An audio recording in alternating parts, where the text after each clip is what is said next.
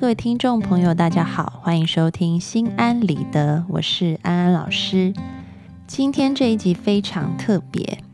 因为在以往的节目里面，我们都是先讨论心安理得的当期话题，然后进入安心信箱。但是因为安心信箱很受欢迎，所以安安老师为了更好的回答听众朋友的问题，决定把安心信箱独立出来，接续在话题讨论的隔天播出。因此，除了每周三和每周六的心安理的话题之外，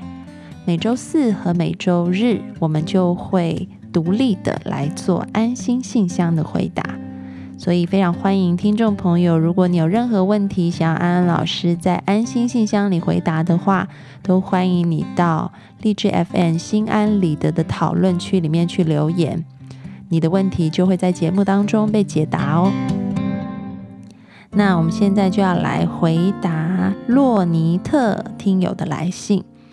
你说安安老师听了你关于晚睡强迫症的节目很受益，所以想再进一步问问题。我一位朋友从高中到进研究所都很晚睡，尤其今年二月地震之后，已经严重到早上七点才睡觉。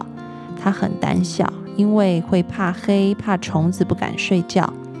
本身身体也不好，所以我非常担心他的身体，但又说的他又听不进去。他似乎并不重视晚睡这个问题。我也会找时间把你的节目贴给他。除了这样，我想问，我还能为他做点什么吗？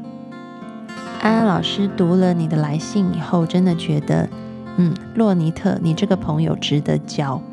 你是这么样关心你的朋友，替他设想的很周到。也知道他有晚睡的问题，除了把前几期在心安理得里面讨论过晚睡强迫症的节目想要贴给他以外，甚至还想要再看看有没有其他的方法可以帮助他的。安安老师要说，你的利益跟出发点都非常好，也可以看出你是一个很关心朋友、很重义气的人。但是呢，嗯。你提到了一点很重要，就是其实你的朋友他自己并不重视晚睡这个问题。其实安安老师在这边并不是要给你意见，说你可以怎么样让你的朋友改变，因为在心理治疗里面有一个很重要的观念是，当事者如果没有意愿要改的话，旁人再怎么急都没有用的。那。现在旁边的人就好像是热锅上的蚂蚁在急得跺脚，但是他自己并不觉得自己有什么问题，就如同你所说，他不觉得晚睡是个问题，而且他也很愿意承受晚睡带给他的不舒适，比如说身体不好，看起来他也很愿意去接受这件事情。那么，所以其实现在问题不在于他，而在于我们了。我们是不是能够真的尊重对方的决定呢？有一句话说，这世界上分三种事情，这三种事情分别是老天的事、别人的事，还有自己的事。这三种，我们常常为别人的事和老天的事，把自己的情绪纠结进去，但其实这都是没有必要的。比如说，今天我们因为下雨就感觉心情很不好，但其实下雨是老天的事，我们真的没有必要心情不好。或者是像你一样，嗯，你非常担心你朋友的身体，但是他自己很能接受他晚睡，也不太担心自己的身体。那其实这样子的，你的担心也是没有必要的。而我们要看的就是。我们自己的事有没有做好？我们唯一能够掌握的也只有自己的事，因为每个人都要为他自己的生命负责任，没有一个人能够担负起另外一个人的生命。所以，我觉得你已经做得很好了，你替他想到了这么多，也愿意把节目内容贴给他听，你已经尽量的做到了你能做的事情。衷心的祝福他，希望他有一天能够看重自己的身体，这样子就已经非常足够了。而你现在要做的唯一一件事，就是放下你对他的担心啊，尊重他的决定。其实我们在看很多很棒的父母，他们教孩子的时候，也是用同样的心态哈，就是他知道小孩子前面有个洞，爬过去哈，或者是跑过去一定会跌倒，但是他也不会去拦，因为他就是要让孩子知道，你跑过去，嗯，跌倒了，然后你痛了，你以后下次就会注意脚下有没有坑洞。所以看到他要跌倒时候，心里是很痛的，但是愿意忍痛让孩子继续往那个坑里面跌下去。那么现在你也要培养这样子的一种放下，但是爱的态度。你愿意放手去爱，你愿意让他为他自己的生命负责任。你已经提供了你能提供的，那么接下来就是衷心祝福。你已经完成你所完成的事情了。我要代替你的这位朋友，向你衷心的说一声感谢，谢谢你对这段友谊的付出，而你做的非常足够。好的，我们接下来要来听的是来自彩晨小倩的来信。你说我和我男朋友之间总是有一些小问题存在，让我很生气。在一起才半年，我就觉得他对我懈怠了，比如不会像以前给我打洗脚水，不会早上给我倒水，我喊他一声肯定不会回我，让他做点什么都很拖延，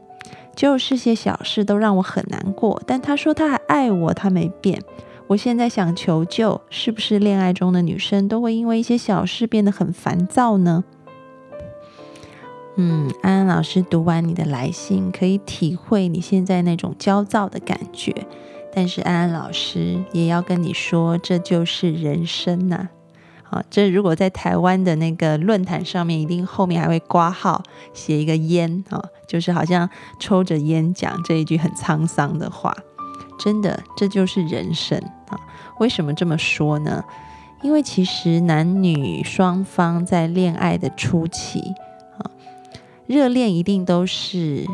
非常表现最棒的那一面给对方看，也会把对方捧在手掌心上面啊，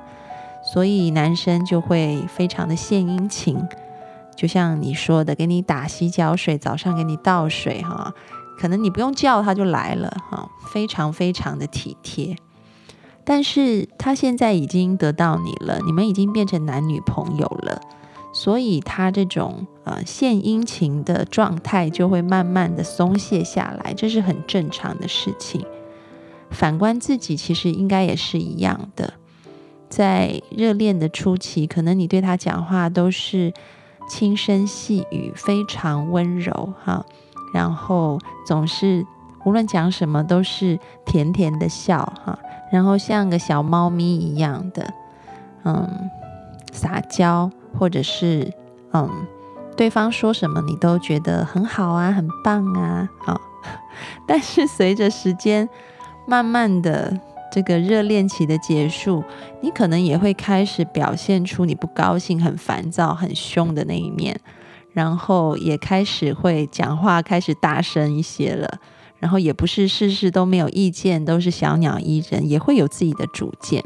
我记得在台湾有一部影片，哈，还蛮有趣的。他就是在讲，呃，这个是网友自拍了，就是说在追求阶段跟嗯真的成为男女朋友之后的这个差异，哈。男生就像你说的，本来很殷勤的，后来就懈怠的。然后女生本来很温柔的，也开始变得比较母老虎了。吃饭本来都吃很少的，都说不饿不饿的，开始吃的比男友还多。其实我们都是在迈向一个更真实的，把自己生活的另外一面袒露出来给对方看。这个原因真的不是因为不爱了，而是因为我们熟悉了啊。因为熟悉，所以开始可以在你面前挖鼻孔，甚至是放臭屁，因为他知道。你们开始进入了另外一个阶段，啊，嗯，所以现在如果你觉得你男友的很多行径让你很不舒服的话，也许是我们必须从两个点上面来平衡一下。第一个平衡的点就是，嗯，你要去接受说，双方在进入一个感情稳定期以后，本来就是会因为熟悉，因此把原本在生活习惯里面就不是他习惯的事情，嗯，给停止下来，因为那个事情没有变成他的习惯。举个例子好了，如果你男友以前在他的家里面，他就是习惯每天早上都会为他的姐妹打洗脚水，为他的姐妹倒水，然后他的妈妈啊或者他的爸爸一叫他就来的那一种性格的话，那么他会在跟你的交往里面继续延续，因为那是他的习惯。但是如果他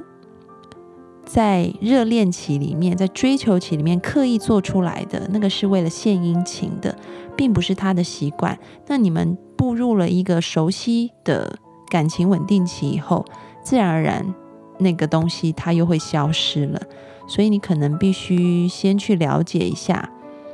他在他的原本的家庭，嗯，他和他朋友的习惯是怎么样子的。那如果他原本就没这样的习惯，那他只是恢复了正常生活而已，并不代表他不爱你，这是一点，要去接纳他原本的样子。那么第二点呢，讲的就是你也要去跟他沟通你的需求啊。嗯，在之前的节目，不知道你有没有听到，我们曾经讲过爱的五种语言。每个人对于爱有不同的体会和理解，每个人需要爱的语言是不一样的。你可以跟他沟通一下你的爱的语言，比如说，听起来你需要的爱的语言是一种为你而服务的那种感觉。你可以跟他说：“baby，我觉得，嗯，当你为我服务的时候，我会很有被爱的感觉。”同样的，平等起见，你也要去问他。他的爱的语言是什么？在你对他做了哪些爱的语言的时候，他会感觉到很被爱。那么两个人就要约定彼此，嗯，三不五时就要用对方喜欢的爱的语言，让对方感觉到被爱。那么这就是一个你们愿意在行动上也付出改变啊，让对方可以感觉更好、更被爱的一个表现。因此，就要在两点之间平衡，接纳他原本的样子，并且两个愿意啊，为了对方做出一些磨合和调整。那么，相信你们可以走得更好。好的，今天的安心信箱就回答到这里，也欢迎听众朋友们上心安理得的讨论区来留言给安安老师。你可以留下你的问题，或者是对这两个问题你有什么意见，都可以跟我们分享哦。